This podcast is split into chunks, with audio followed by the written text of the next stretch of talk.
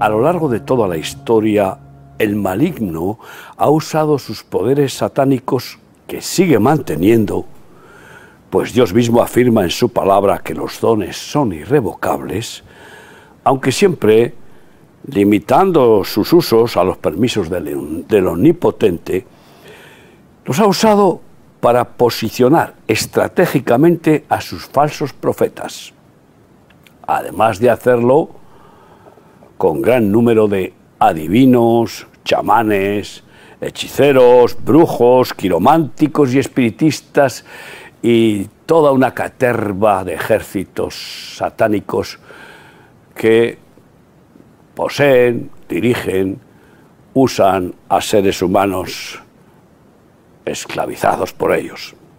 Pero es muy curioso ver cumpliéndose en nuestro tiempo, que es, es próximo al fin, la profecía de Isaías 42, 9. He aquí se cumplieron las cosas primeras, y yo anuncio cosas nuevas.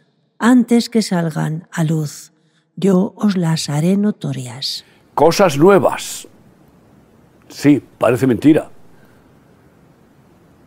Como el advenimiento del último y más poderoso falso profeta, eso es nuevo, que imitará a Juan Bautista haciéndose precursor, igual que Juan Bautista lo fue de Cristo, precursor y anunciador del falso Mesías, el último anticristo, que será el sumo sacerdote, este falso profeta, será el sumo sacerdote de Satanás en la tierra y gobernará sobre la gran ramera religiosa ecuménica, Babilonia la Grande, a la cual dedica la Biblia varios capítulos, como profetiza Apocalipsis 13 del 11 al 15. Aquí está la paciencia y la fe de los santos. Después vi otra bestia que subía de la tierra y tenía dos cuernos semejantes a los de un cordero, pero hablaba como dragón, y ejerce toda la autoridad de la primera bestia en presencia de ella, y hace que la tierra y los moradores de ella adoren a la primera bestia, cuya herida mortal fue sanada.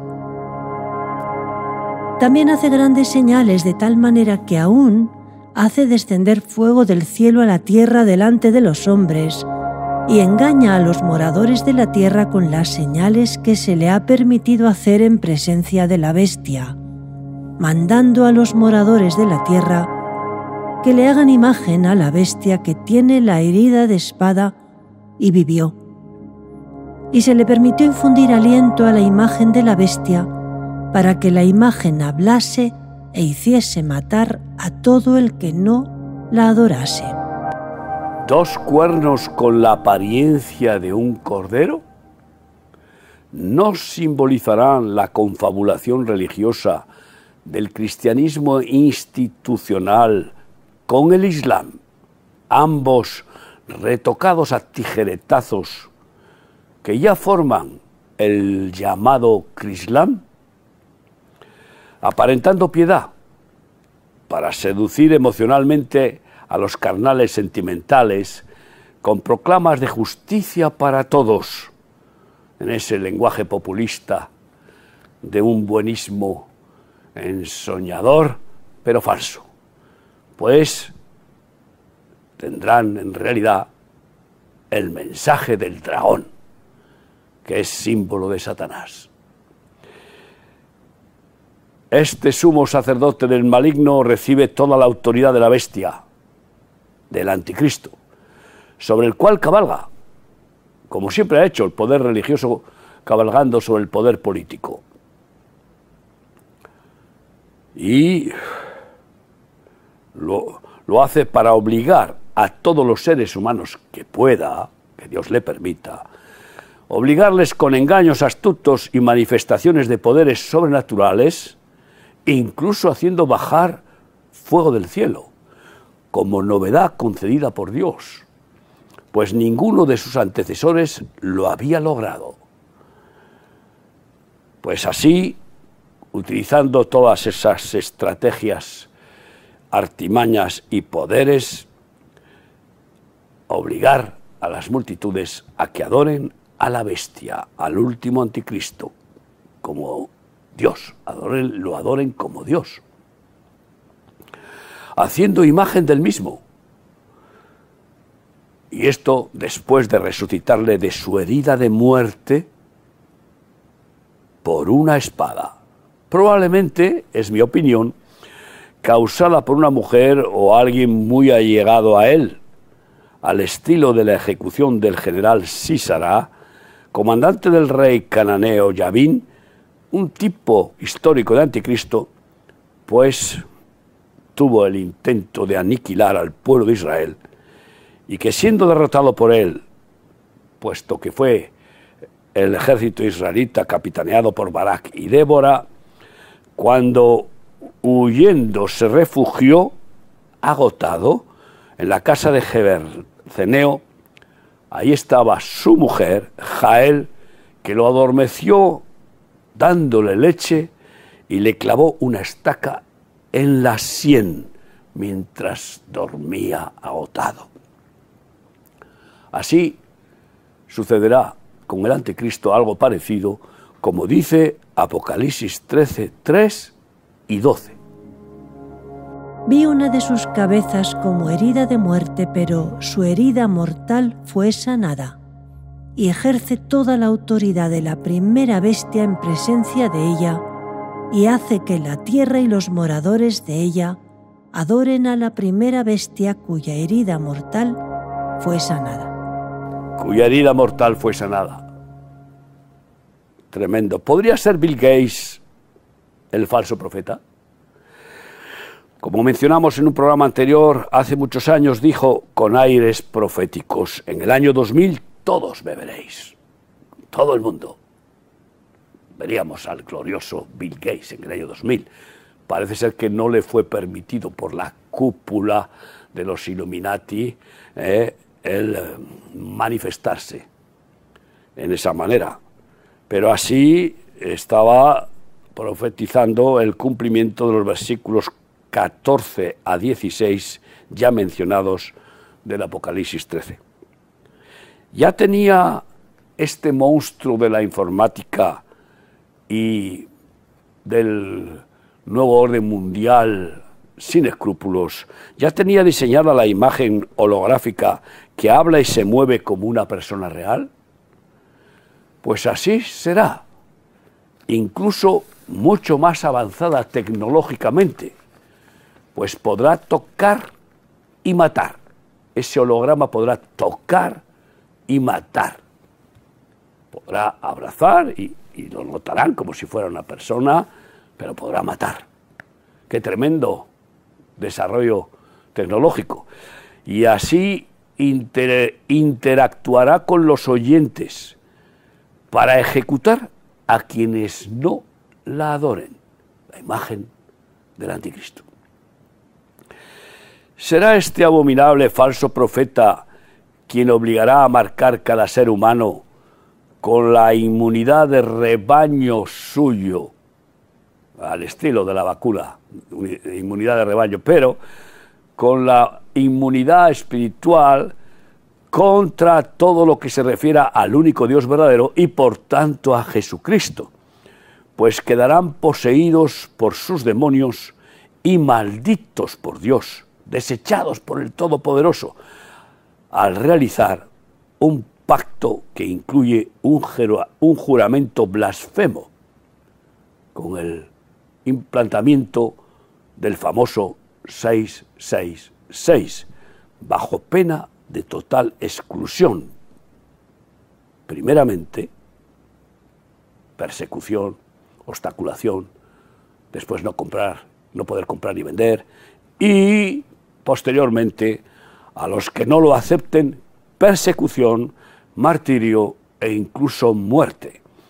Como añade posteriormente la profecía, lo cual intentaremos profundizar en otro capítulo próximo, continuando con la revelación de una de las cosas nuevas más terribles. Y así profetiza Apocalipsis 17, del 1 al 5. Vino entonces uno de los siete ángeles que tenían las siete copas y habló conmigo diciéndome, Ven acá y te mostraré la sentencia contra la gran ramera, la que está sentada sobre muchas aguas con la cual han fornicado los reyes de la tierra y los moradores de la tierra se han embriagado con el vino de su fornicación. Y me llevó en el espíritu al desierto, y vi a una mujer sentada sobre una bestia escarlata, llena de nombres de blasfemia, que tenía siete cabezas y diez cuernos. Y la mujer estaba vestida de púrpura y escarlata, y adornada de oro, de piedras preciosas y de perlas, y tenía en la mano un cáliz de oro lleno de abominaciones y de la inmundicia de su fornicación, y en su frente un nombre escrito, un misterio, Babilonia la Grande, la madre de las rameras y de las abominaciones de la tierra. ¿Será el Papa actual o el próximo el último falso profeta? La mayoría de los creyentes católicos quedaron seducidos por el Papa Jorge Bergoglio, que se puso el sobrenombre de Francisco, Papa jesuita con voto de pobreza y gran admirador de Francisco de Asís, fundador de los franciscanos y de las clarisas, por dar testimonio íntegro de su máxima austeridad en favor de los más necesitados. Así fue Francisco de Asís. Y este Papa declara ese sentir franciscano cuando dice firmemente, ¿cómo me gustaría tener una iglesia pobre y para los pobres? Pero sin mencionar que vendería las inmensas riquezas del Vaticano para conseguirlo pues no tiene verdadero poder para hacerlo y teme que le quiten la vida si hace intentos de tal regeneración. Sin embargo, en los últimos años, el Papa actual ha hecho proclamaciones muy desafiantes y propias del nuevo orden mundial. Necesitamos un gobierno único para todo el mundo. Lo ha dicho. Tiene que haber una obediencia sin reticencias a la ONU y a los gobernantes. Se debe de implantar una moneda única mundial y con un banco central único. Esto es tremendo.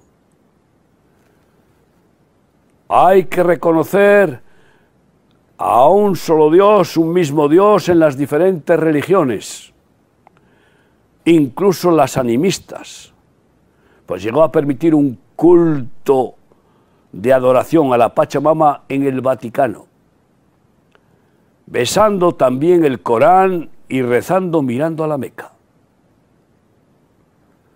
Este es el ecumenismo a ultranza que plantea este Papa y que ya sus antecesores, especialmente Juan Pablo II, hicieron de forma intensa por todo el mundo. Todo esto, amén de jugar a ser profeta, diciendo, este Papa actual, diciendo que ha empezado la Tercera Guerra Mundial. Dios mío, esto es de un atrevimiento y completamente fuera de su ordenamiento religioso.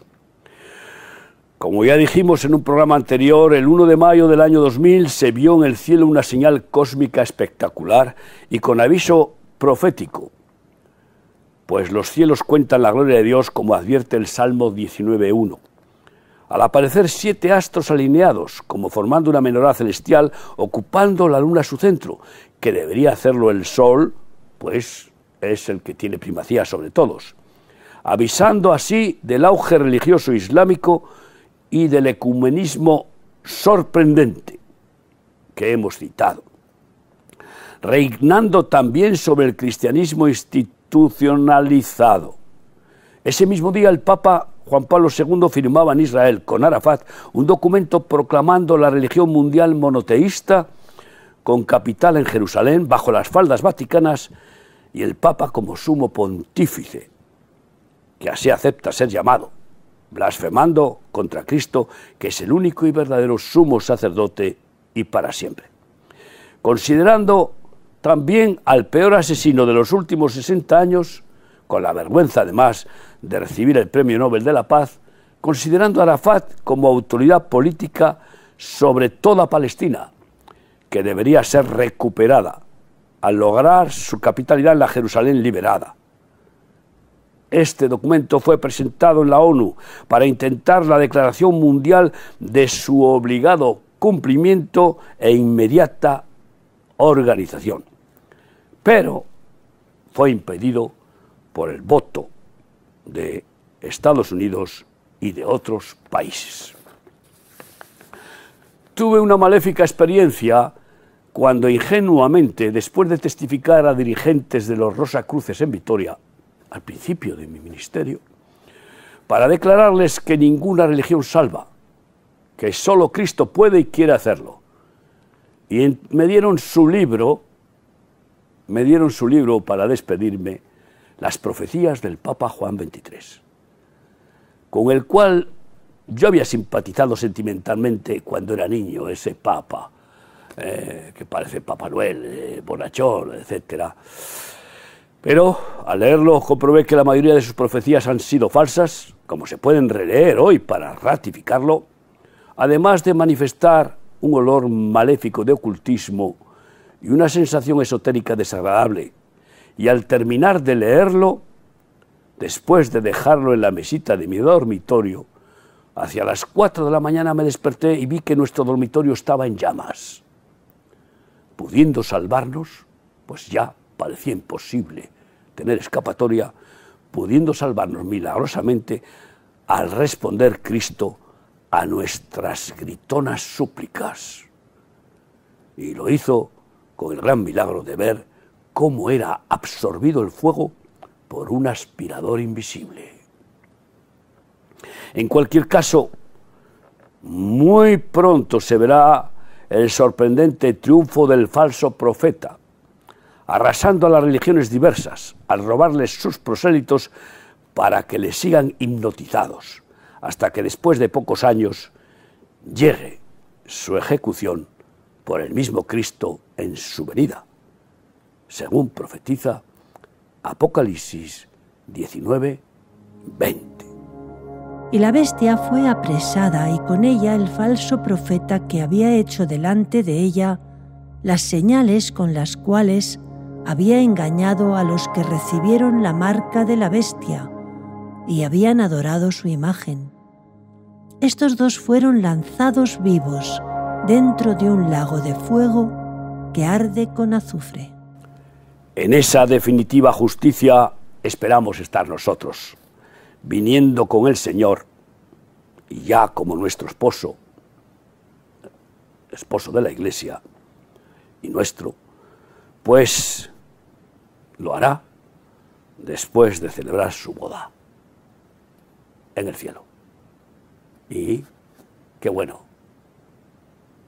tú quieres venir con Cristo después de estar participando como parte de la novia en su boda, pues ese es el plan del Señor para sus fieles.